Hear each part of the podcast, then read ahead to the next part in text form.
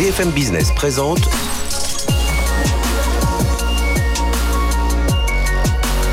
le magazine de l'accélération digitale.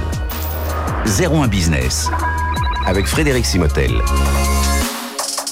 Bonjour, bienvenue dans 01 Business. On va parler évidemment de digital. On va beaucoup parler de data aujourd'hui avec nos premiers invités. Comment valoriser ces données et comment cela doit être une stratégie pour l'entreprise. On va le voir avec deux entreprises complètement différentes. Il y en a une qui est dans la protection de données qui s'appelle Atempo Voxu et puis il y en a une autre qui est dans l'analyse de, data, l'automatisation de, l'analyse de ces données euh, qui est Alterix. Et justement, on, confrontera leurs opinions autour de cette comment on valorise ces données dans l'entreprise. On aura ensuite notre Startup Booster euh, et là aussi on mariera euh, l'impact environnemental des usines avec la performance euh, de l'usine. La startup s'appelle eNews. Ils viennent de lever 2 millions euh, d'euros. Et vous allez voir, on est en plein dans l'industrie 4.0. Et voilà, on recevra Laurent Couillard qui est le DG de eNews. Deuxième partie de l'émission, on parlera robotique avec notre baromètre Odoxa. Les Français sont plutôt inquiets, plutôt qu'enthousiastes autour de ces, de ces robots. On verra pourquoi. On essaiera de comprendre pourquoi. Et puis on, on partira en toute fin d'émission à Lille au Forum international sur la cybersécurité avec Jérôme Billois qui va nous donner toutes les tendances de la semaine. C'était le grand rendez-vous, le grand retour déjà en, présentiel, en événementiel de ce, de ce forum. Et puis euh, euh, voilà le grand euh, rendez-vous annuel de la cybersécurité. Allez, restez avec nous, c'est pendant une heure, c'est sur BFM Business. BFM Business, 01 Business. Les invités. Valoriser ces données, une vraie stratégie d'entreprise. Hein. Tout le monde se dit, euh, évidemment, les entreprises, on est assis sur un tas d'or, sur un tas d'or, le, toutes nos, informations, nos données, euh, des informations qu'on recueille en interne, qu'on recueille auprès de ses clients, auprès de ses partenaires. On sait les stocker, euh, mais parfois, est-ce qu'on sait bien les, les, valoriser, les inclure dans une stratégie de croissance? Comment les classifier, ne pas se laisser déborder? Comment les protéger, les sécuriser? Puis surtout aujourd'hui, évidemment, avec le cloud, avec la souveraineté, voilà, il y a un contexte complètement différent. On va en parler avec nos invités que je vous présente tout de suite. Raphaël Savy, bonjour.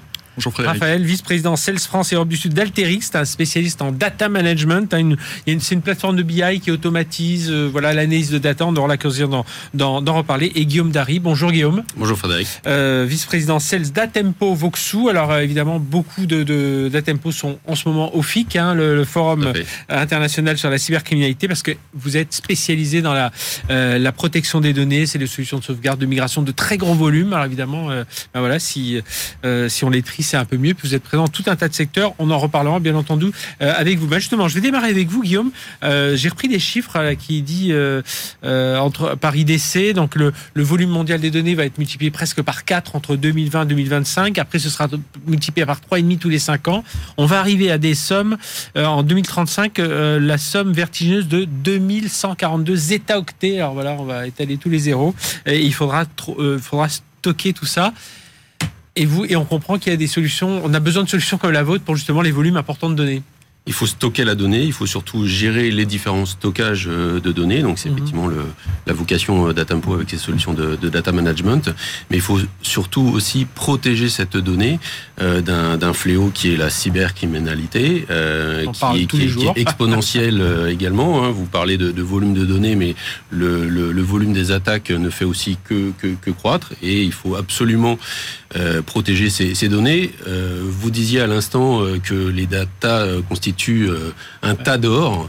Euh, bah, ce tas d'or, il faut euh, le protéger et avec une règle d'or qui consiste à avoir toujours en permanence trois jeux de données, dont deux sauvegarde sur deux supports différents et un externalisé. C'est une règle fondamentale. Et là, on a la petite musique évidemment qui résonne des ransomware en ce moment, puisque c'est euh, au-delà d'avoir ces, logiciels, euh, les mises à jour faites, c'est vrai que euh, bah, savoir déjà les stocker dans des endroits différents et puis surtout les restaurer. c'est là où, vous intervenez. Raphaël Savi, vous, c'est l'étape, on va, on va dire que c'est l'étape d'avant, c'est mieux identifier, mieux, mieux classer ces, ces données, automatiser leur analyse. On va démarrer justement avec une étude que vous avez réalisé auprès de 1000 personnes françaises travaillant dans l'univers des données. Et alors, il y a quelque chose qui est assez paradoxal. Alors, euh, moi, alors c'est un Français sur quatre, c'est 18% des, Français euh, euh, estiment qu'ils n'apportent une valeur commerciale à partir des données. Voilà, ils ne savent pas trop se servir de données, mais pourtant 70% se disent mais par contre on est hyper compétent, on sait bien euh, on sait bien gérer cette donnée. comment vous analysez ce, paradoxe? Alors pour rappeler le, le, le contexte, donc c'est une étude que nous avons réalisée suite à un rapport qui a été publié par l'IA, donc l'Institut international analytique et qui a mis en avant en fait la maturité analytique des sociétés. Et sur ce rapport, en fait, il est indiqué que sur une échelle de 0 à 5, où 0 étant la plus petite note en matière de maturité analytique mhm. et 5, donc les sociétés les plus orientées données, les sociétés obtiennent à peu près une moyenne de 2.2. Donc c'est quand même une note qui est assez euh, assez faible. Et lorsqu'on a euh, lorsqu'on s'est penché sur la question et qu'on a interrogé les entreprises, elles nous ont dit euh, bah, on a investi dans des outils de reporting qu'on met à la disposition des, euh, des, gens, du, des gens du métier. Euh, on a embauché euh, des gens très compétents sur la donnée, des data scientists, par exemple, mais aussi voilà, des gens qui ont des compétences dans des, dans des, domaines, dans des domaines pointus. Et malgré ça, eh ben, les résultats ne sont pas à la hauteur des, investissements. Ça veut dire qu'on est, trop investissements. On est trop confiant. enfin, voilà, En fait, ça veut dire qu'il y, a une, il y a une dichotomie dans les entreprises entre des, des gens qui sont très qualifiés très pointu sur la donnée. Mhm. Ça représente à peu près 1%, euh, 2% dans les entreprises. Et 99% des autres personnes qui sont dans les départements commerciaux, marketing, supply chain, finance, eux, travaillent encore sur des outils euh, traditionnels type type Excel, mhm. perdent beaucoup de temps. Alors ils ont l'impression euh, de, de, connaître un petit peu les données parce qu'ils font beaucoup de voilà parce qu'ils font beaucoup de préparation de données, ils font beaucoup de collecte, mais ça leur prend beaucoup de temps. Mais au final, la valeur dégagée euh, par par ces personnes en fait est assez est assez faible. Oui, alors comme a cet adore quelque part, ça se rapproche un peu de la protection des données parce qu'on est, on est un peu dans, ce, dans, dans, ce paradoxe. Tout le monde dit que les données sont importantes, mais est-ce qu'on les protège suffisamment bien dans les entreprises aujourd'hui, euh, Guillaume Dari On les protège, oui, effectivement. Enfin, les entreprises. Euh, souvent, on a l'impression qu'on les a bien protégées, mais euh, voilà, on voit, on a plein d'exemples. Mais il y a des sinistres, il y a des sinistres tous les jours. Hein. Nos, nos, amis d'OVH l'ont expérimenté il y a quelques, il y a quelques mois. Il y a des cyberattaques. Il y a aussi des erreurs humaines, hein, tout simplement. Mhm. Et puis l'informatique étant euh, ce qu'elle est, euh, enfin, les systèmes ne sont pas forcément euh, tous résilients ou autant résilients que, que, les, directions informatiques voudraient. Et, et vous trouvez qu'aujourd'hui, c'est en train de changer ou alors on est encore un peu, alors je vais pas nous replonger 20 ans en arrière, mais on, est encore en train de se dire, tiens, finalement, si on a juste une sauvegarde, voilà, ça nous suffit, alors qu'au contraire, il faut s'intéresser à bah, quelles données on sauvegarde, voilà, quelles sont les, plus importantes, on va mettre un gros niveau de, de, de protection, alors que d'autres après tout, celles-là, si, on nous les... Non, globalement, il y a, un niveau de, de, connaissance du sujet qui est, qui est bon, mais mhm. vous disiez, euh, vous parliez de l'explosion de, la volumétrie euh, qu'il faut stocker. Ça, ça amène en fait à euh, des, ruptures technologiques, à des, des révolutions dans les systèmes qui sont en place. Et donc, les entreprises où les, administrations doivent en permanence euh, évoluer, faire évoluer leur, euh, leur système d'information et leur système de, de, protection. Mhm. Euh, donc oui, c'est quelque chose de, connu, mais aujourd'hui, on, croise assez fréquemment, je dois le dire, des, des entreprises ou des administrations qui font le choix de ne traiter la protection que d'une partie des données mhm. parce que euh, problème euh, de capacité, problème de euh, taille de, la fenêtre de, sauvegarde, comme on dit, etc. Donc il faut, il faut faire évoluer les, les, solutions. Et c'est pour ça que quelque part vous pourriez être complémentaire. Hein, vous arrivez, vous arrivez derrière parce que moi j'ai l'impression que c'est ça le, grand souci aujourd'hui. Bon, c'est, on le dit, hein, c'est un manque de, vous le dites, de, de, formation sans doute autour de cette, de cette data, mais c'est un manque aussi de, de formation aux outils, mais de formation aussi de la compréhension d'une d'une data. Quoi. Quand est-ce qu'elle est importante? À quel moment elle doit, elle doit ressurgir? Euh, C'est là où vous intervenez avec Alterix. Notre enjeu, oui, effectivement, c'est vraiment de démocratiser l'analyse de données. Il y a plusieurs initiatives qui ont été euh, qui ont été lancées par les sociétés. Alors, je parlais des data scientists euh, tout à l'heure. Mhm. C'est vrai qu'on a essayé de, d'insuffler la data science dans les départements métiers, mais c'est pas toujours simple parce que ce sont des compétences qui sont très pointues. Ça nécessite de savoir coder en R ou en Python. Enfin, c'est assez c'est assez compliqué. De l'autre côté, les personnes dans les départements moitiés ont essayé de donner leur expertise aux data scientists, mm-hmm. mais c'est pas simple non plus parce que voilà, c'est souvent beaucoup d'années d'expérience. Et donc finalement, euh, toutes ces, ces personnes travaillent ensemble mais ne se parlent pas et ça crée beaucoup, beaucoup d'inefficacité. Oui, c'est ça. Dans l'étude, ce que vous dites, c'est les, compétences les plus courantes, donc la collecte, le partage, le traitement des données, euh, ça, a priori, ça va. Mais c'est mm. tout ce qui est derrière, c'est l'analyse descriptive, prescriptive. Euh, c'est là où on a vraiment besoin de, gens bah, voilà, qui savent creuser un peu tout ça.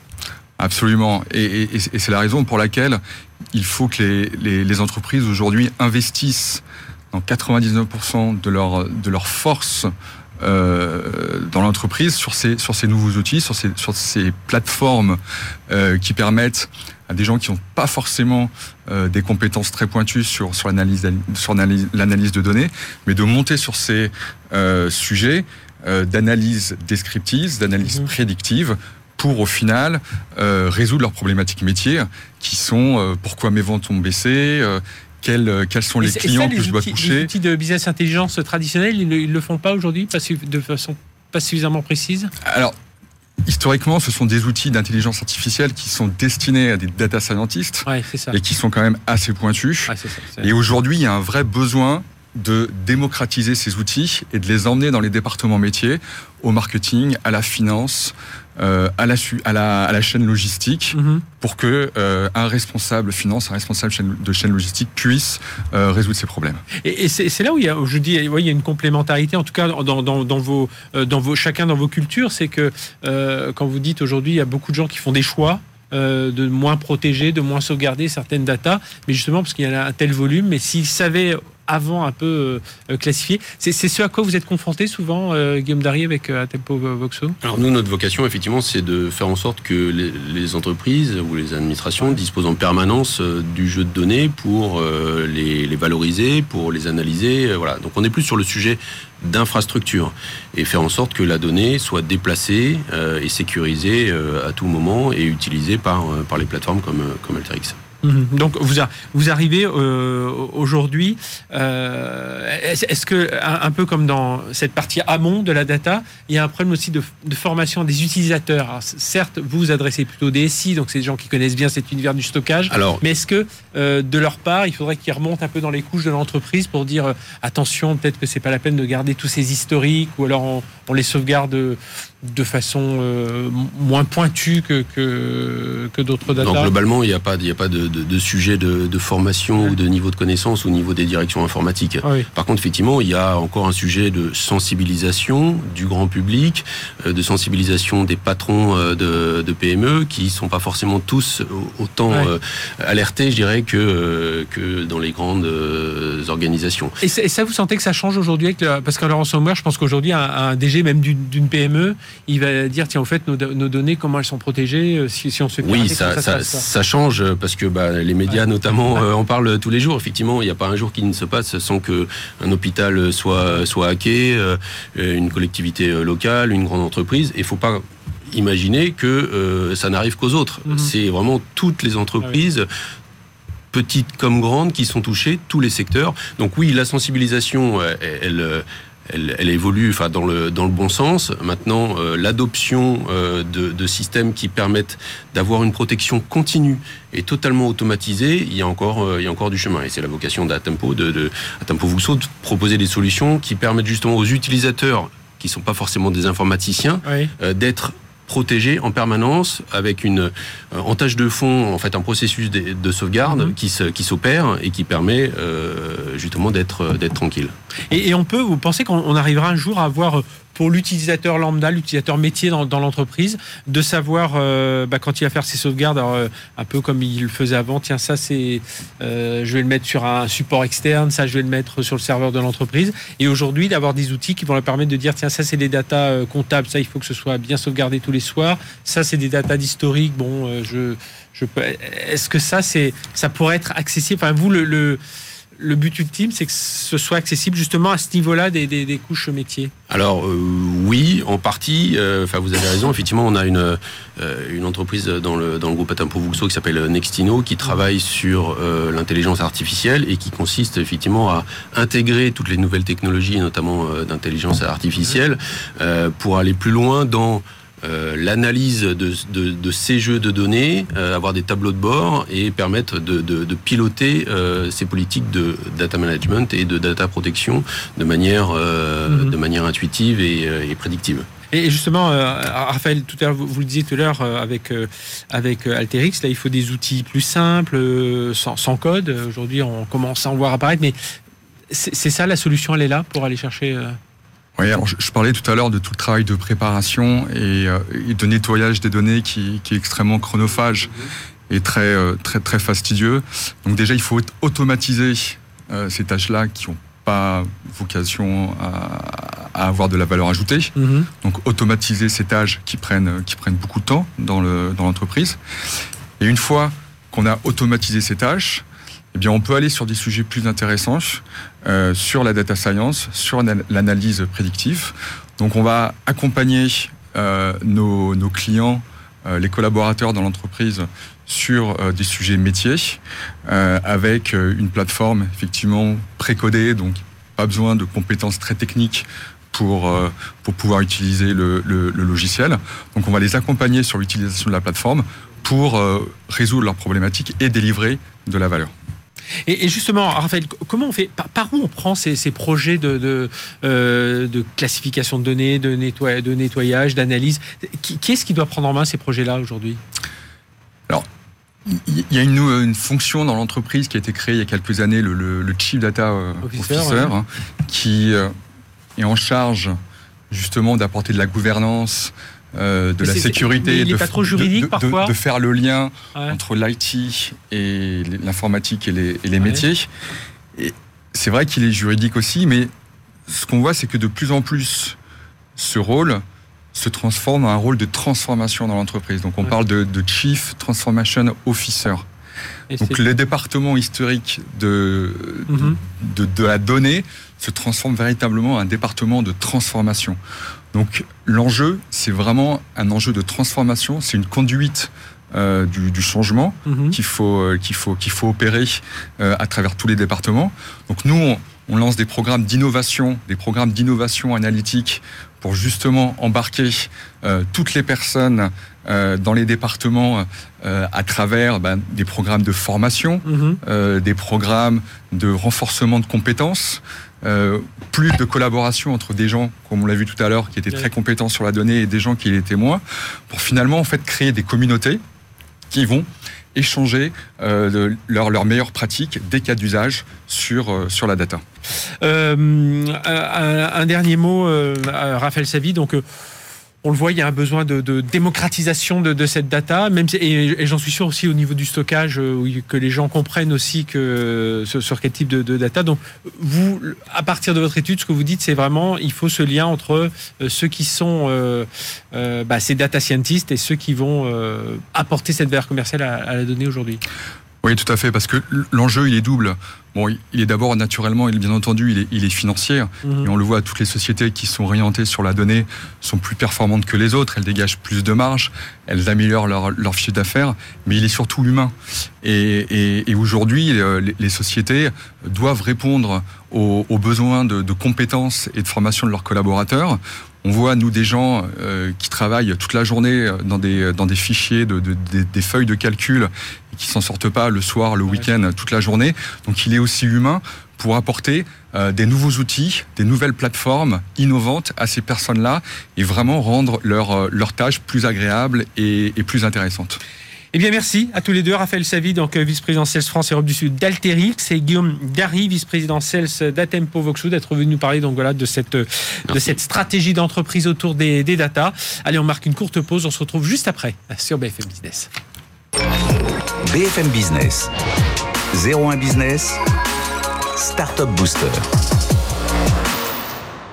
Voilà, je vous l'ai promis, on va faire rimer performance industrielle et écologie euh, au sein d'une usine avec euh, euh, cette innovation de la startup eNews. Nous recevons son directeur général, Laurent Couillard. Bonjour. Bonjour. Laurent, merci d'être avec nous. Donc créé en 2015 avec votre partenaire Étienne Droit, et, donc, qui est président d'eNews, donc spécialisé, on va le voir, dans, le secteur industriel, dans l'IoT, des anciens de, de, d'Assosystème, d'Exalit pour être plus précis, voilà, pour qu'on comprenne bien où, où, vous étiez auparavant. Et donc vous, alors ce que j'ai compris en regardant comme ça, en sur, enfin en survolant, en, regardant, en creusant un peu, mais vous avez à la fois ce, sur quoi travaille News, c'est l'optimisation du fonctionnement des équipements industriels et puis la réduction de la, enfin de l'impact environnemental, la, réduction de la consommation d'énergie. C'est là-dessus, c'est ça votre, votre credo? C'est ça la, démarche qu'on a, qu'on a mis en œuvre, c'est de pouvoir résoudre de manière digitale l'ensemble des problèmes qui existent dans des usines. Mhm. Et un des problèmes majeurs qui, qui, apparaît dans les usines, c'est l'éco-efficience. C'est-à-dire qu'on ne peut pas augmenter la performance sans regarder son empreinte.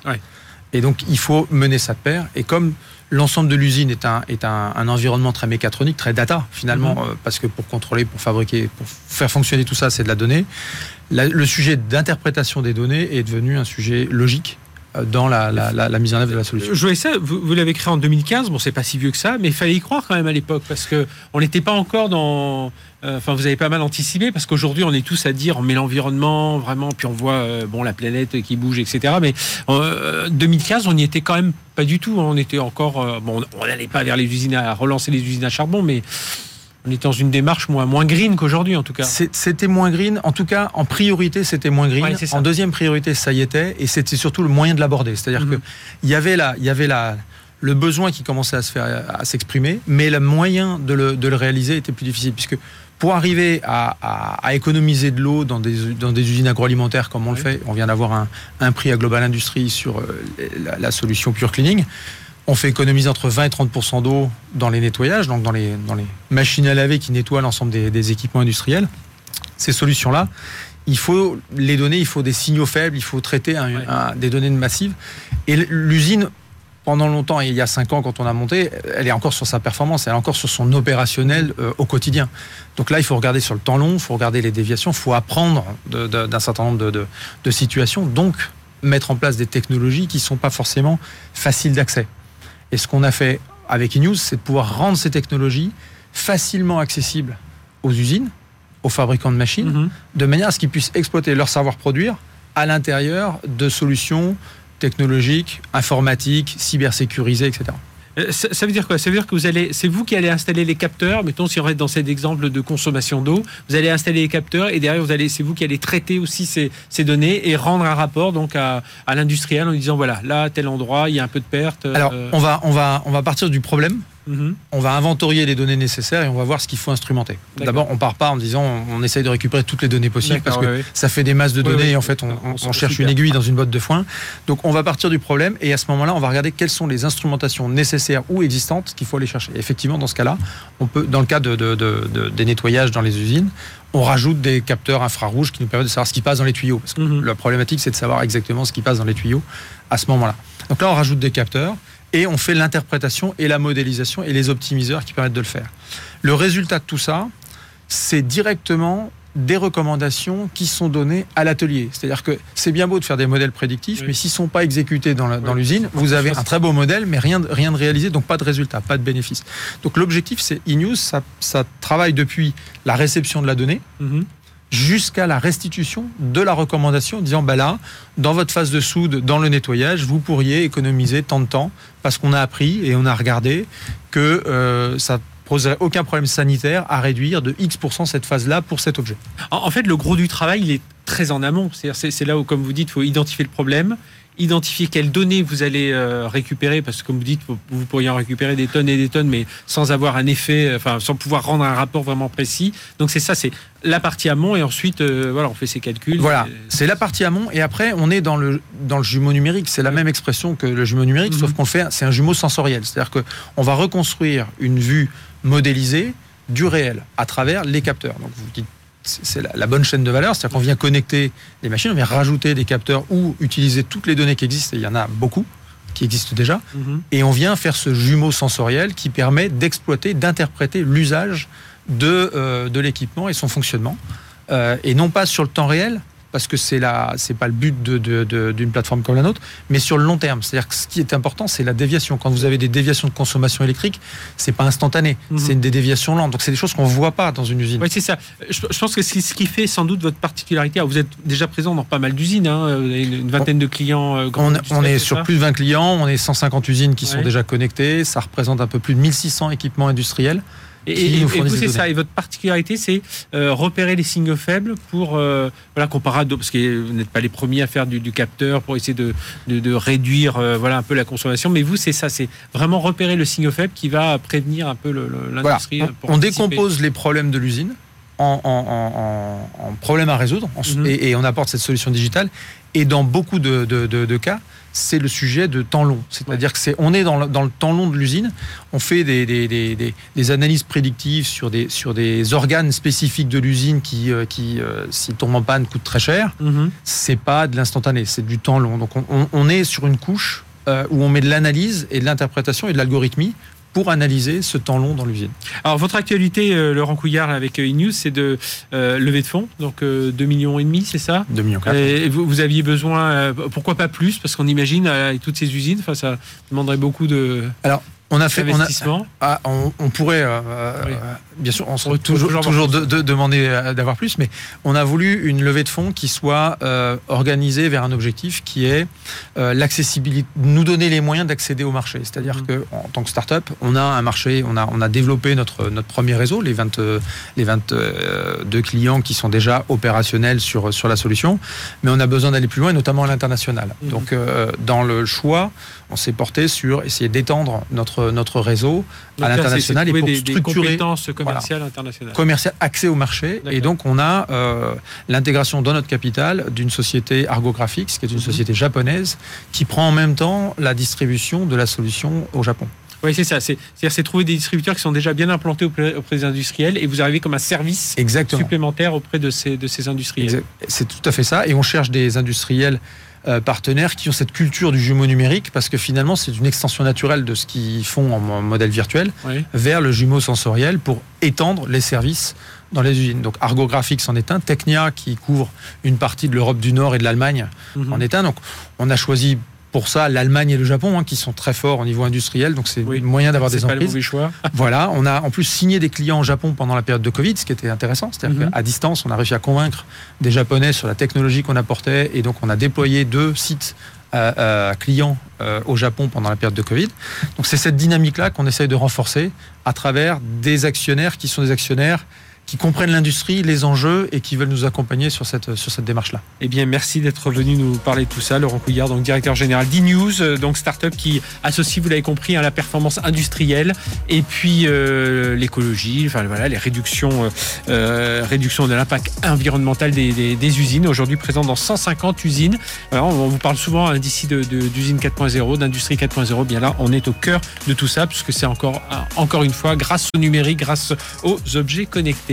Allez, on se retrouve, on marque une courte pause et on se retrouve juste après pour la deuxième partie de 01 Business. BFM Business présente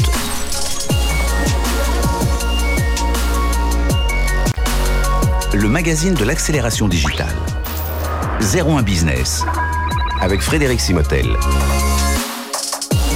Allez, deuxième partie de notre émission 01 Business, on va parler des robots. Et puis n'oubliez pas en toute fin d'émission, on retrouvera Jérôme Billois, il est à Lille au Forum international sur la cybersécurité, il va nous raconter un peu toutes les tendances, tout ce qui se dit là-bas dans les allées. Mais là sans attendre, on va parler de, robots avec des Français qui sont euh, plutôt inquiet par rapport à l'arrivée de ces robots, plutôt qu'enthousiasme. On va essayer de comprendre tout ça à travers, vous savez, ce baromètre que l'on effectue chaque mois auprès des Français avec euh, notre partenaire Odoxa. On interroge euh, voilà 1000 Français sur euh, toutes ces questions et on va les découvrir ensemble avec Émile Leclerc, directeur d'études chez Odoxa. Bonjour. Bonjour Frédéric. Émile, merci d'être avec nous. Virginie Gabet, directrice adjointe conseil innovation chez Layton. Bonjour. Bonjour. Virginie qui sera notre experte aussi avec Benjamin Grange. Bonjour Benjamin. Bonjour. Président de Densu Consulting et administrateur de l'Axel. Vous serez tous les deux nos experts et réagir aux chiffres par Émile alors justement, les, questions euh, des Français plutôt inquiets, c'est ça? Une première question, il y, a beaucoup d'annonces hein, ces derniers temps entre ah le robot de Xiaomi, alors qu'il n'est pas un robot humanoïde parce qu'il est plutôt une forme de chien. Il y a Elon Musk qui veut se lancer euh, à fond sur le, sur le sujet. Puis il y a le Boston Dynamics aussi, vous avez vu les exploits euh, du robot humanoïde. Et même, on avait nos petits robots qui ont été, les robots Aldébaran qui avaient été rachetés par Exactement. mais qui ont été abandonnés. Enfin voilà, c'est toute une histoire. Donc il y a, voilà, il y a beaucoup d'annonces, on, sent qu'il y a une dynamique autour de ça, puis on a voulu interroger les Français, savoir s'ils étaient plutôt enthousiastes ou plutôt inquiet euh, à l'égard de ce développement des robots. C'est l'inquiétude qui domine, 55% hein, des Français. Alors il y en a quand même 45% qui sont euh, enthousiastes. On, rappelle, hein, c'est les Français un, un échantillon représentatif. C'est pas des gens dans le B2B et tout ça. Exactement. c'est la, population française, hein, une mini France qui a été interrogée. Et on se rend compte qu'il y a certaines catégories qui sont plus inquiètes que d'autres. Les femmes, notamment, les plus âgées, les 65 ans et plus, et les ouvriers à, 57%. Les, les hommes, et les jeunes et les cadres, eux, sont plus enthousiastes euh, que le mmh. reste de la population. Donc voilà, il y a une, un partage selon, euh, selon certaines catégories. Il y a une raison forte à cette inquiétude, c'est la crainte de l'emploi, de la perte d'emploi, du remplacement. Exactement. Et c'est ce qui domine. Hein. On, est loin de la science-fiction. On pourrait penser que les Français mhm. euh, pensent à des robots qui vont euh, les attaquer, etc. C'est la dernière raison. La première raison d'inquiétude, c'est la diminution du nombre d'emplois à 59%. Ensuite, il y a les craintes de détournement par des pirates, l'accroissement d'inégalités entre ceux qui pourront posséder des robots euh, ou ne pas en posséder, l'utilisation des robots dans le cadre de conflits armés, et puis l'impact écologique de la production de robots. Et voilà, le, risque d'attaque des robots contre les humains arrive en dernière position. Donc on est loin de la science-fiction. L'inquiétude, elle est plutôt, elle est très terre à terre et concrète. Mhm. C'est la perte d'emploi. Benjamin, comment il faut analyser alors cette, euh, cette inquiétude Il y en a quand même, enfin, faut, faut quand même voir qu'il y a 30, euh, oui, 35, 45% qui sont très, assez enthousiastes. Oui, ils sont hein. assez enthousiastes. Alors, vous avez cité beaucoup, là, euh, Émile, la science-fiction. Euh, nous, on a cherché à voir, à travers les conversations et les réseaux sociaux, ce qui, ce qui disait, en fait, euh, à la fois ceux qui sont enthousiastes et ceux qui sont très, très, très inquiets. Ce qu'il faut voir, c'est que déjà, ça s'inscrit, les robots s'inscrivent dans la perception de la technologie. Or, on voit très bien que la perception du risque n'est absolument pas la même que la réalité du risque. quand vous interrogez les Français sur les cookies, par exemple, ils disent, bah, finalement, c'est relativement, c'est relativement indolore, alors qu'on connaît exactement ce que ça recouvre. Et puis à côté de ça, vous avez le sujet de, d'anti-Covid qui ne stocke pas les données, mais qui euh, parfois euh, suscite du, rejet. Donc on voit très bien que parfois perception et réalité sont, sont très différentes. Dans le cas des robots, on a plusieurs choses. La première, c'est que en fait, même si la question portait sur les robots humanoïdes, on a beaucoup de mal à différencier le robot du robot humanoïde.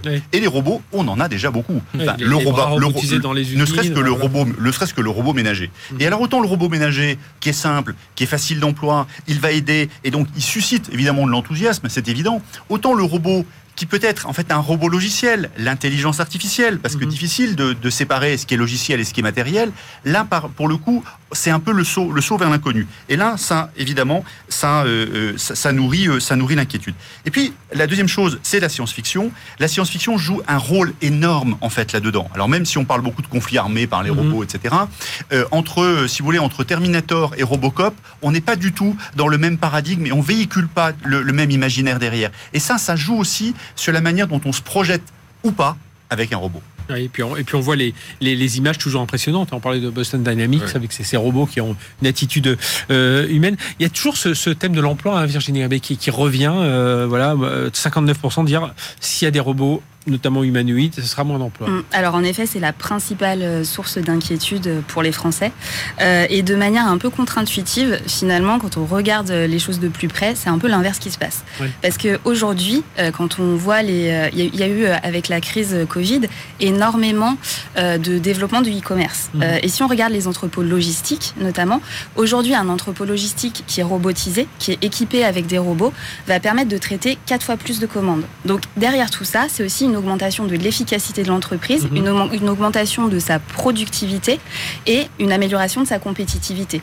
Et on a un rapport de l'OCDE qui nous dit qu'aujourd'hui, une entreprise qui est robotisée est moins enclin à délocaliser. Donc c'est aussi une capacité pour l'entreprise de préserver de l'emploi, de l'emploi en France, mhm. et de créer aussi des emplois qui vont être un petit peu différents parce qu'un robot, euh, ça doit être maintenu, donc euh, c'est des postes de maintenance. ça doit être maintenu, Exactement. et, et, de tout temps, finalement, euh, l'innovation technologique s'est accompagnée aussi d'une évolution des métiers. Mhm. il y a quelques années, on avait des opératrices téléphoniques qui nous connectaient. Aujourd'hui, ça n'existe plus, et pourtant, il y a un, bassin d'activité autour de la téléphonie. On, le voit, hein, sur, alors je sors un peu deux secondes des robots humanoïdes, mais quand on voit les chatbots, voilà, qui sont des robots logiciels, bon, oui, il y a certainement eu euh, de, la destruction d'emplois par rapport aux gens qui répondaient au téléphone, mais globalement, ça a permis de monter en valeur et d'avoir aussi euh, des gens qui ont des métiers un peu plus euh, intéressants quand ils sont derrière tout ça, non? Exactement. Et la, chance qu'on a, c'est qu'aujourd'hui, en France, on, a des personnels et des, gens qui sont formés et qui peuvent répondre à ce genre d'emploi. Donc, mhm. c'est plutôt une bonne nouvelle pour la France. Bon. C'est là où on voit la perception en fait de la technologie. C'est ce que je disais, c'est qu'en fait, on voit pas du tout la réalité de ce qu'il y a derrière et que parfois on s'arrête. Et comme en plus, plus la technologie avance, plus elle est complexe, donc moins elle va forcément être simple pour euh, le, comment dire, les Français dans leur, dans leur globalité, à apprécier dans, dans, son, dans sa finalité. Et donc, forcément, euh, on peut rester sur un niveau de perception. Mhm. Et ce niveau de perception, eh ben, il va jouer des tours. Et là, on le voit bien sur les robots. C'est ça. Euh, on, a du mal à séparer le, bon grain du sur, euh, sur la communication qu'il faut faire autour du sujet. En fait, ce que disaient Virginie et Benjamin à l'instant, c'est exactement ça. C'est il y a une perception de premier abord des Français qui est celle-ci, qui est attention, les robots vont arriver, on va nous remplacer. La réalité, elle est tout autre en fait. C'est ce qui se passe, ce que disait Virginie, c'est on va créer des emplois pour s'occuper des robots, et puis les tâches qui sont très basiques vont être effectuées par, par des robots. Et, et d'ailleurs, c'est quand on avait préparé ce questionnaire, je, pensais que le risque d'attaque contre les humains serait remonté beaucoup plus haut. Eh ben je, pensais que, je, pensais que moins d'emplois, ça aurait été oui le premier, mais que celui euh, que le robot. c'est euh, vraiment une inquiétude euh, qu'il faut lever, hein, parce que la réalité est tout autre, mais, mais elle est là, elle est présente, et il faut l'avoir en tête pour, pour toute l'industrie, quelle qu'elle soit, en fait, tous ceux qui vont utiliser des, des, robots. pose la question d'ailleurs d'appeler un robot un robot. parce que quand on voit le niveau d'inquiétude que ça génère, il faut peut-être l'appeler différemment euh, comme innovation plutôt que de l'appeler robot. Mhm. Sauf si c'est un robot ménager qui a déjà cette appellation. Je sais pas si on va le nom euh, d'ici la fin de cette émission. Alors euh, il y a quand même pas mal, il y a des, choses positives aussi. Hein, c'est ça, on leur a demandé aussi quelles étaient leurs, sources d'espoir aux Français, parce qu'il y a des sources de crainte, mais il y a aussi des, sources d'espoir. Il y en a deux principales qu'ils voient dans les robots. C'est d'abord l'aide aux personnes atteintes d'un handicap, 62% des Français, et la disparition des tâches dangereuses. Donc c'est vrai qu'il y a beaucoup de tâches qui peuvent être encore effectuées par mhm. des humains. Bah, à la place, on va envoyer un robot ou dans dangereuses surtout là. Là, en l'occurrence, c'est vraiment des tâches dangereuses. Et eh ben, on va envoyer un robot pour le faire à la place d'un humain. Et comme ça, bon, s'il y, a un problème, euh, c'est de la casse mécanique et il n'y a pas euh, de, de, perte humaine. Il y a aussi, euh, dans, une moindre de mesure, hein, utiliser gain de productivité pour réaliser, pour investir dans le bien-être au, travail. L'aide aux tâches ménagères qui arrive quand même à un niveau assez bas. C'est étonnant mmh. parce que les Français auraient pu nous dire, ah bah oui, je vais être aidé dans mon quotidien. Puis on va en parler juste après d'ailleurs.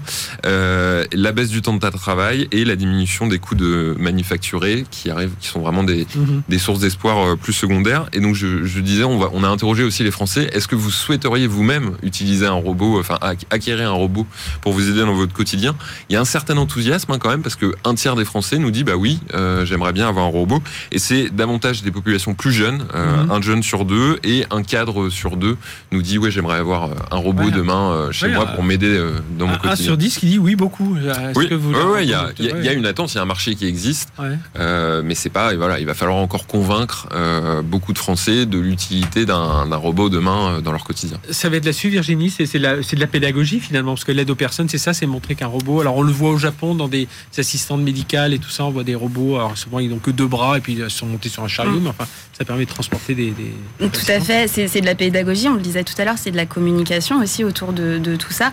Euh, moi, par rapport aux, espoirs qui sont cités, la bonne nouvelle, je trouve, c'est que avec toutes les innovations technologiques qu'on a aujourd'hui, c'est qu'il y a déjà un certain nombre de choses qui sont de l'ordre de la réalité. Mhm. Euh, dans le domaine militaire, notamment, on a aujourd'hui des drones, que ce soit aériens, maritimes ou terrestres, qui permettent déjà de réaliser des missions de reconnaissance et, d'éloigner euh, nos militaires des, dangers. Mhm. Donc il y a aujourd'hui énormément de choses qui existent déjà, qui vont dans ce sens-là, qui ne sont pas encore abouties. C'est pour ça qu'il y a encore de la recherche et de l'innovation qui est nécessaire, mais qui vont, qui vont pouvoir euh, permettre d'aller vers cette baisse de, dangerosité et, d'éloigner. Euh, moi, je pensais aussi aux tâches répétitives. Hein, Exactement. On parlait des entrepôts tout à l'heure. Euh, voilà, aller chercher toujours les, mêmes choses aux mêmes endroits et tout ça, ça peut permettre de. Oui, c'est bah, l'objectif et c'est effectivement ce qui se passe aujourd'hui au niveau des entrepôts logistiques. Mhm. où aujourd'hui, équiper les entrepôts logistiques, c'est vraiment la solution qui va permettre bah, de décharger l'homme de ses tâches fastidieuses. Alors après, là, on parle des robots humanoïdes, mais c'est vrai que sinon, on parle juste, on voit plein de, machines où il y a juste deux bras, euh, un bras humain, enfin, il y, a plein de, choses comme ça. Oui, Benjamin Grange. Oui, oui, en fait, euh, qu'est-ce que les Français acceptent quand ça ne touche pas la majorité des Français? Donc, euh, quand on est dans le domaine de l'extraordinaire, parce que c'est un exosquelette qui va permettre à un tétraplégique de remarcher, là, évidemment, ils sont pour. Quand on est sur la manipulation de produits dangereux, là, évidemment, euh, ils sont pour. Quoique, quoique, il y a eu des, expérimentations, euh, de, notamment dans des usines de produits chimiques, de entièrement euh, robotiser, enfin mettre des automates qui allaient faire les manipulations à la place, à la place d'humains. Et eh ben on a, on a retrouvé quand même ce sujet de l'emploi, c'est-à-dire on dit mhm. ok, oui, ça permet de faire en sorte qu'on soit moins exposé aux dangers pour l'ensemble des, des travailleurs, mais en même temps, euh, il y avait cette destruction d'emplois. Donc, vous voyez, donc c'est, on est toujours très, très, euh, comment dire, extrêmement, extrêmement, euh, extrêmement ambivalent. Ce qui est certain, c'est que ce qui permet, ce qui vraiment est le domaine de la rupture, va, comment dire, ça convient très bien aux Français et ils sont d'accord. Refaire marcher un tétraplégique, oui, ça, ça, ça, mhm. permet de mhm. aller dans l'espace avec un robot. Oui, là, on est tout à fait d'accord. Mais on est quand même très très loin euh, de, la, de la majorité des Français. Si on analyse le, le, petit item, la baisse des coûts, ça, ça, voulait, ça, voulait dire quoi là derrière? Eh ben, euh, grâce à la robotisation, en fait, tout simplement, vous avez, euh, on, va on, va, on va fabriquer beaucoup moins cher. Virginie en parlait tout à l'heure. Vous, allez être plus productif et donc pouvoir vendre des, des produits moins chers. C'est pas une attente, c'est pas la principale attente euh, des Français sur la robotique. Hein. Mm. C'est clairement d'autres sujets comme comme l'évoquait Benjamin. Alors justement, on leur, a aussi posé la question sur le financement hein, de, des innovations en, robotique, en matière de robotique. Alors ils sont plutôt favorables? Ils sont, ouais, ils sont, ils sont assez partagés. On a posé plusieurs plusieurs questions. Effectivement, il y a l'idée de robotiser la fonction publique, ça, euh, les, trois quarts des Français y sont opposés. Encore, à mon avis, pour la même question de, l'emploi. Une autre, un autre sujet sur l'emploi, c'est le subventionnement euh, pour développer les robots sur les chaînes de production. Là aussi, ils y sont opposés. Donc, il y a vraiment cette crainte euh, de, perte d'emploi, encore une fois, toujours. Et donc, il va falloir lever ce, mhm. sujet hein, pour, le, pour la robotique. Et en même temps, les Français ne veulent pas non plus qu'on rate le wagon et qu'on soit les derniers de la classe quand on voit qu'en Asie, ça se développe, etc. Donc, ils disent oui, il faut qu'il y ait des financements publics autour de l'innovation des robots, mais alors ça dépendra de, en fait du sujet sans doute. Si euh, c'est comme le disait Benjamin pour développer un exosquelette, ils y vont à fond. Euh, si c'est pour remplacer euh, des emplois dans une usine, ils seront plus plus. puis, on le voit. Je, je, reviens tout à l'heure sur mon exemple Aldébaran, là, qui était d'ailleurs une société pas loin d'ici, qui a fait ce petit robot Nao, puis ensuite ils ont fait Pepper. Ils ont été rachetés par Softbank Robotics, voilà, qui, qui, qui nourrissait plein de plein d'espoir. Et puis finalement, à l'usage, ils se sont rendus compte que bah tiens le robot paper, euh, on mettait une borne avec un écran, c'était tout aussi bien. voilà, il y, a tout cet usage derrière, et du coup, faut essayer.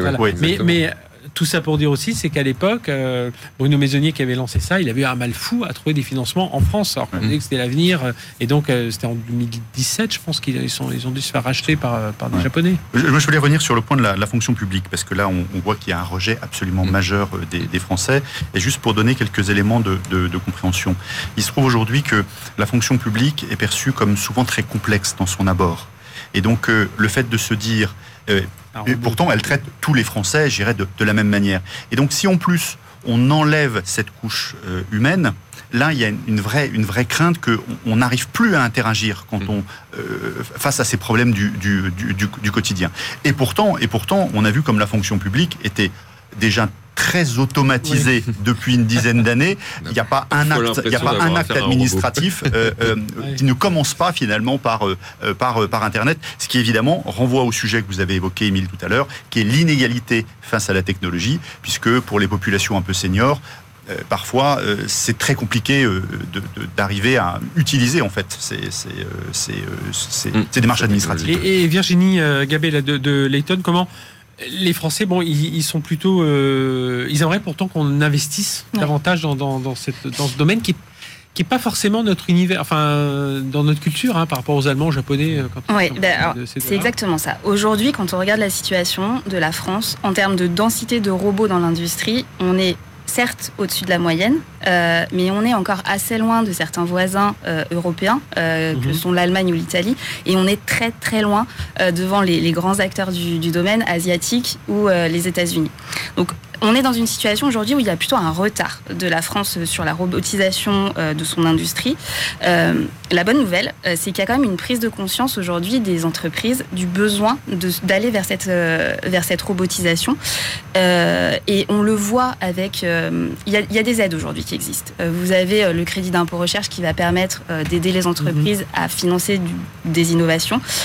plus spécifiquement sur ces sujets de robotisation, dans le cadre du plan de relance, il y a euh, une aide à l'investissement de transformation vers l'industrie du futur qui a eu énormément euh, de succès puisque sur une enveloppe de 175 millions d'euros qui était euh, allouée pour ce budget-là, on a eu près de 8000 demandes et pour un investissement de 2,7 milliards. Donc les entrepreneurs ont conscience du retard actuel sur, mhm. sur ce plan-là et ils ont besoin d'aide pour arriver à financer Après, le, champ est très large. Hein. Là, on a beaucoup parlé des robots humanoïdes, mais on a un peu parlé des chatbots, euh, on a parlé des bras articulaires. Enfin voilà, le, monde de la robotique est assez, assez large. Il y a pas mal de pédagogie à faire aussi dans ce domaine. Oui, il y, a, évidemment pas mal de pédagogie. Surtout, c'est très compliqué d'arriver à, si, euh, comment dire, à se repérer dedans parce que les, différents segments auxquels ça renvoie aujourd'hui sont eux-mêmes en, en, construction. on, parle beaucoup de robots logiciels déjà dans le comment dire dans le, vocabulaire. Donc euh, c'est effectivement des robots. Et puis comment comment arriver à euh, un robot humanoïde, qu'est-ce qu'on appelle un robot humanoïde? Donc, dans un monde dans lequel les définitions sont pas stables, c'est assez compliqué en fait d'arriver à dire ça, c'est plutôt bien pour la société, ça, c'est plutôt bien pour la majorité des Français, ça, au contraire, attention, il peut y avoir un certain nombre de risques. Et donc, il y a un peu un amalgame de mhm. Robots, euh, robots au sens large. Moi, il y a un point sur lequel, dans l'étude, sur lequel je voulais, rebondir, c'était, euh, je pense que c'est la première fois que dans les craintes, les Français évoquent l'impact écologique de la production des robots. Et ça, on voit bien que cette tendance-là, elle est en train de monter. C'est-à-dire que l'usage des technologies, on est en train dans un monde qui est de plus en plus responsable et adulte, eh bien, est en train de, on est en train de se dire, ben voilà, les robots, ça va encore être de l'énergie complémentaire et qui va, euh, et donc ça, on se pose quand même la question. Et c'est presque, c'est presque 23 de coude. par rapport à l'huile de coude. Et c'est presque 23 en fait des, euh, des, Français qui disent, tiens, il y a, y a une petite crainte autour de la, consommation d'énergie. C'est nouveau, mais c'est très intéressant de voir cette. on l'a vu hein, dans la première demi-heure, on a vu une, une startup qui s'appelle e-news et qui est en train de travailler justement sur la performance industrielle allié à l'impact environnemental des usines. Et euh, moi, je trouve qu'en lancer ça en 2015, il avait été assez visionnaire parce qu'à l'époque, on, c'était pas une priorité, mais il l'a dit aujourd'hui, ça, ça, l'est devenu. Eh bien, merci à tous les trois d'être venus nous parler de ces, de ces robots. Voilà, on est plutôt, nous ici, on est plutôt enthousiastes, hein, plutôt qu'inquiets, c'est vrai, mais euh, voilà, on pousse tout ce qui est, tout ce qui est numérique, mais bien entendu, parce qu'on aurait pu parler aussi de tout ce qui est éthique, hein, euh, bien entendu, euh, voilà, comment on programme un peu ces, ces robots. En tout cas, merci à tous les trois. Émile Leclerc, directeur d'études chez Odoxa, Benjamin Grange, président de Densu Consulting, administrateur de l'Axel, et Virginie Gabé, merci, directrice adjointe conseil innovation chez Layton. Allez, on se retrouve dans un instant. On va retrouver euh, Jérôme Billois, il est à Lille. Euh, c'était le Forum international sur la cybersécurité. Il va nous donner un peu les tendances là-bas. on va beaucoup parler d'industrie, parce que ça a été la première journée, elle était vraiment consacrée à cet univers, la cybersécurité, dans le monde industriel. C'est tout de suite sur BFM Business. BFM Business, 01 Business. L'invité. Notre invité euh, Jérôme Bilois, qui est expert en cybersécurité chez Weston, qui a passé sa semaine au Forum international sur la cybersécurité à Lille. Bonjour Jérôme. Et, première question sur, euh, alors on va reparler des, des, plénières dans un instant parce que tout le monde est venu parler, les Guillaume Poupard, on va revenir un peu sur les grands enjeux. Mais il y avait déjà une première journée qui était bien centrée sur tout ce qui est cybersécurité et industrie. Hein, c'est cela? Bonjour, oui, la première journée est marquée par des conférences plus thématiques autour de la lutte contre la fraude, la, la réponse aux, cyberattaques. Euh, mais on a également eu pour la première fois vraiment une journée dédiée à la cybersécurité des systèmes industriels. Et finalement, c'est tous ces systèmes qui vont relier le monde numérique et le monde physique. C'est euh, les systèmes qui euh, nous amènent l'eau au robinet et qui nous amènent l'électricité à l'interrupteur, ou qui font rouler les trains et fonctionner les usines. Et donc, c'était intéressant de voir euh, vraiment euh, tout l'écosystème se réunir euh, et identifier les challenges, les enjeux sur, ces, sur cette thématique où on sait que les, les cyberattaques se multiplient de la même manière que sur les systèmes numériques plus historiques. Et, et on sent que les industriels, ils, ils, prennent vraiment le problème à bras le corps aujourd'hui ou ça reste encore voilà, un sujet comme les autres? Ce qui était intéressant hier, c'est que on a eu des interventions non pas de spécialistes cybersécurité de ces, de ces sujets-là, mais vraiment de responsables métiers euh, des entreprises. On a par exemple eu l'intervention du directeur général de GRT Gas, qui est la structure qui fait vivre les, pipelines euh, qui transportent le gaz en France, ou encore des, des gens de Framatome, euh, qui ont bien montré que maintenant, les dirigeants des entreprises avaient compris le problème et se mobilisaient sur ces différents sujets. Et alors, euh, Jérôme, Jérôme Billois là, de, Wavestone, euh, évidemment, beaucoup de plénières et, justement l'ouverture du, salon. Il y a Guillaume Poupard qui est venu parler. Alors, il lui parlait de toutes les, les, nouvelles menaces, les enjeux autour de ça. Et là, on a quand même un discours euh, assez fort hein, sur, sur tout ce qui concerne la cybersécurité en France. Clairement, les, interventions se sont multipliées de la part des autorités, la gendarmerie nationale, euh, l'Agence nationale euh, de sécurité des systèmes d'information. Euh, on a eu des discours aussi plus politiques avec Gérard Darmanin ou Xavier Bertrand. Et finalement, ce qui en sort c'est quand même ce qu'on a observé sur le terrain, c'est-à-dire cette menace qui est vraiment en croissance très rapide et constante depuis plusieurs années. des thèmes comme le fait que, la prochaine pandémie qu'on vivra sera certainement une pandémie numérique, ou encore que la prochaine guerre se déroulera dans le cyberespace, sont revenus très fréquemment. Et donc on voit qu'on quitte la menace, on va dire, de petits, euh, de petits impacts vers euh, des menaces qui peuvent être de, de, plus en plus graves. Et derrière, l'ensemble des intervenants ont insisté sur euh, l'enjeu finalement du travailler ensemble. C'est vrai qu'il y avait une belle image qui, qui était donnée, c'est celle de la torture romaine. Finalement, vous savez, la torture romaine, c'est l'idée, c'est que chaque soldat a son bouclier, mais ce qui fait la force de la tortue, c'est que tous les soldats, eh bien, alignent leur bouclier.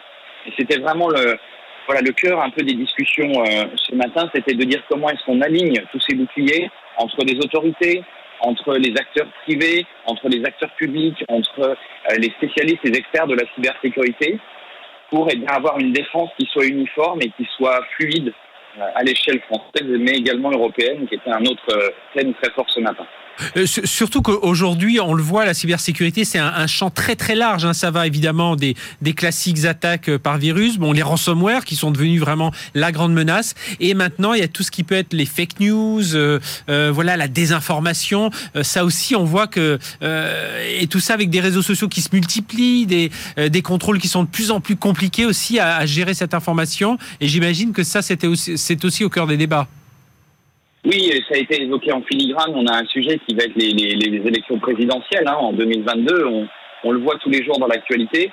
Et on sait que typiquement, ça va être une focalisation justement de cyberattaques potentielles dans cette logique euh, évidemment de, déstabilisation, de désinformation, de vol de données, voire d'interruption finalement euh, euh, par des moyens d'attaque cyber de, de sites web qui permettent de mobiliser les militants ou même encore de, de meetings de campagne qui, qui pourraient arriver.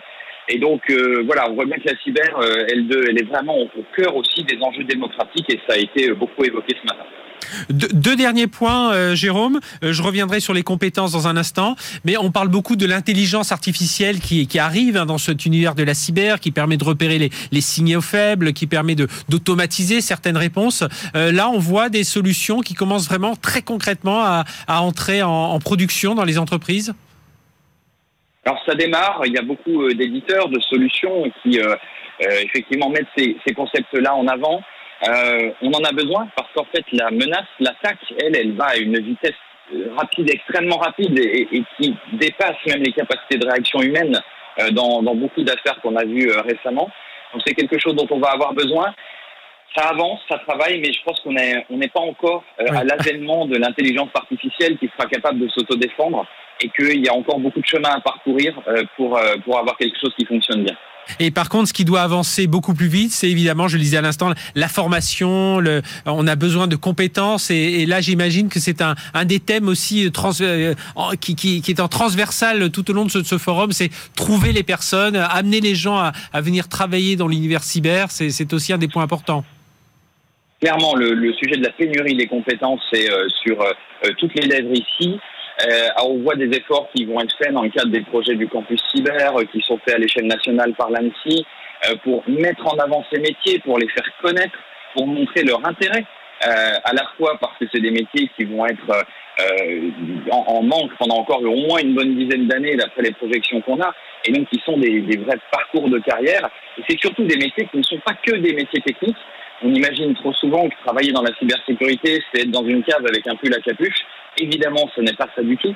Et je pense qu'on le voit bien aujourd'hui par la diversité des enjeux, qui sont à la fois des enjeux euh, techniques, technologiques très forts, mais aussi des enjeux euh, diplomatiques euh, ou encore des enjeux étatiques extrêmement importants. Et donc, on a besoin d'allier toutes les compétences pour arriver à lutter contre les cybermenaces. Eh bien, merci, merci Jérôme Millois, donc expert en sécurité chez Wavestone, hein, que l'on voit souvent ici sur nos plateaux pour nous parler de tous ces enjeux de cybersécurité. Je crois qu'on on en est, euh, on, le répète toujours, on en est qu'au début hein, quand on voit tout ce qui se passe aujourd'hui. Et c'est une vigilance de tout instant, un partage euh, d'informations. On l'a dit, hein, beaucoup d'échanges entre les entreprises, les experts cyber. C'est ce qui nous aidera à, progresser. Et puis évidemment, bah, plus on pourra attirer euh, d'ingénieurs, de, de, techniciens, mais même de gens d'écoles de commerce, enfin voilà, de tous ces univers qui peuvent venir participer à ces cet écosystème de la cyber, ce sera pas plus mal. Merci Jérôme Midois, qui était en direct donc de, euh, du Forum international sur la cybersécurité qui s'est déroulé cette semaine à Lille. Voilà, c'était le grand rendez-vous de la profession euh, qui donne vraiment le, le, gong du début de l'année, euh, en tout cas sur ce niveau technologique. Voilà, cette émission se termine. Merci de nous avoir suivis. N'hésitez pas hein, le, sur le hashtag 01 Business, sur notre Twitter, à, à venir voir. Sur LinkedIn aussi, on est beaucoup, on est beaucoup sollicité sur LinkedIn. et puis nous, on se la semaine prochaine, même heure, même endroit, pour continuer à parler évidemment d'accélération digitale. Excellente semaine sur BFM Business. BFM Business, 01 Business, le magazine de l'accélération digitale.